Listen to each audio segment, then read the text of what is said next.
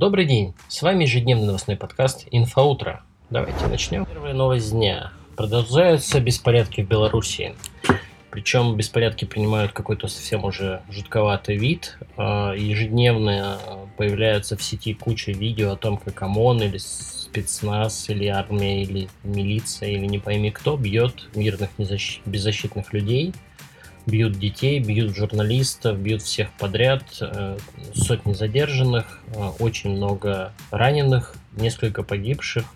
В общем, все движется в какую-то очень-очень страшную и неприятную сторону для всей страны. Я думаю, что озлобление будет только увеличиваться и, собственно, ничем хорошим это не закончится. Следующая новость. Вчера ну, я записываю этот подкаст, признаюсь честно, вечером 12 августа, поэтому сегодня, а для вас уже скорее завтра, 20-летняя годовщина гибели подлодки «Курск», которая потерпела крушение в Баренцевом море и, как мы все помним, погибло 118 членов экипажа. Это по числу жертв крупнейшая трагедия послевоенной истории советского и российского подводного флота, но я думаю, что любой из нас прекрасно помнит эту историю. Вот уже вошло 20 лет со времени этой трагедии. Следующая новость. В России заявлено, что изобретена вакцина от COVID-19. Есть, правда, несколько нюансов, потому что вакцина не проходила третий этап тестирования, но при этом Владимир Путин заявил, что вакцина работает эффективно, формирует иммунитет и прошла все необходимые проверки. Также он добавил, что одна из его дочерей уже сделала прививку. В течение двух дней после этого у нее была температура, а в целом все в порядке.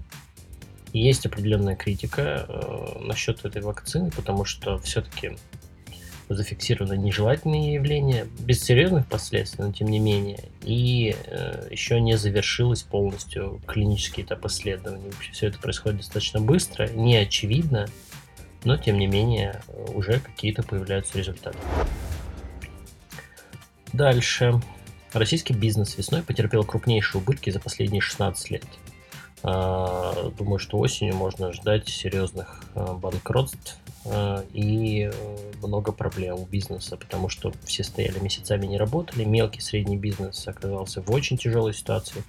Более трети российских компаний получили убыток в размере 1,65 триллиона рублей, а оставшаяся прибыль.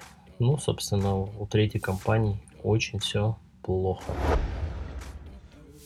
Дальше Компания Xiaomi, китайский производитель, представила первый в мире серийный прозрачный телевизор. Выглядит как кусок, толстый кусок стекла, на котором происходит изображение. В общем, полная магия. Это, конечно, супер круто. И я не знаю, как это воочию, насколько качественное изображение, но выглядит совершенно бомбически.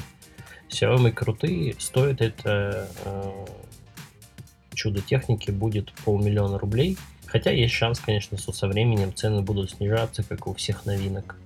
Ну и для фанатов, как говорится, ну и для небедных людей полмиллиона не такие гигантские деньги. Следующая новость. Существует такое хранилище, которое называется GitHub э, или Arctic Code Valued. Арктический мировой архив. Он находится Э, выведены из эксплуатации угольные шахты на архипелаге Шпицберген, ближе к Северному полюсу. Так вот, там крупнейший веб-сервис для хостинга, а вот это веб-сервис GitHub поместил в хранилище в слой вечной мерзлоты 21 терабайт данных с кодом. Там находятся самые важные в мире книги, документы и файлы. Их захоронили на глубине 250 метров. Осталось понять, кто это читать будет, когда человечество вдруг внезапно от какого-нибудь очередного коронавируса вымрет. Следующая новость.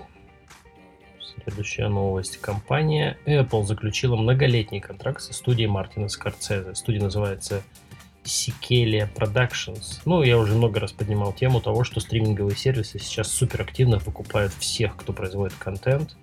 У Apple уже контракты с Леонардо Ди Каприо и с компанией Ридли Скотта. Все конкурируют за авторов контента, потому что сервис у всех плюс-минус одинаковый, функционал принципиально не отличается, и победит на этом рынке тот, кто победит контентом. Ну, там Netflix вкладывает такие миллиарды в контент, что, честно говоря, догнать их тяжело. По несколько миллиардов долларов в год вкладывается. И заключительная новость. Сайт, очень известный сайт кинорецензии Rotten Tomatoes составил топ-100 лучших сиквелов в истории. И знаете, кто на первом месте? На первом месте вторая часть мультфильма про Мишку Паддингтона. Вот он занял стопроцентный, получил рейтинг и занял первое место. На втором месте история игрушек 2, на третьем месте фильм «Три цвета красный». Что меня поражает, что в этом списке отсутствует, отсутствует э, «Терминатор 2». Мне всегда казалось, что вторая часть хороша. Но почему-то в этот список она не попала. Видимо, на Западе никто особо их не ценит. Вот, на этом все. Спасибо большое за внимание. Ставьте оценки и спасибо, что слушали.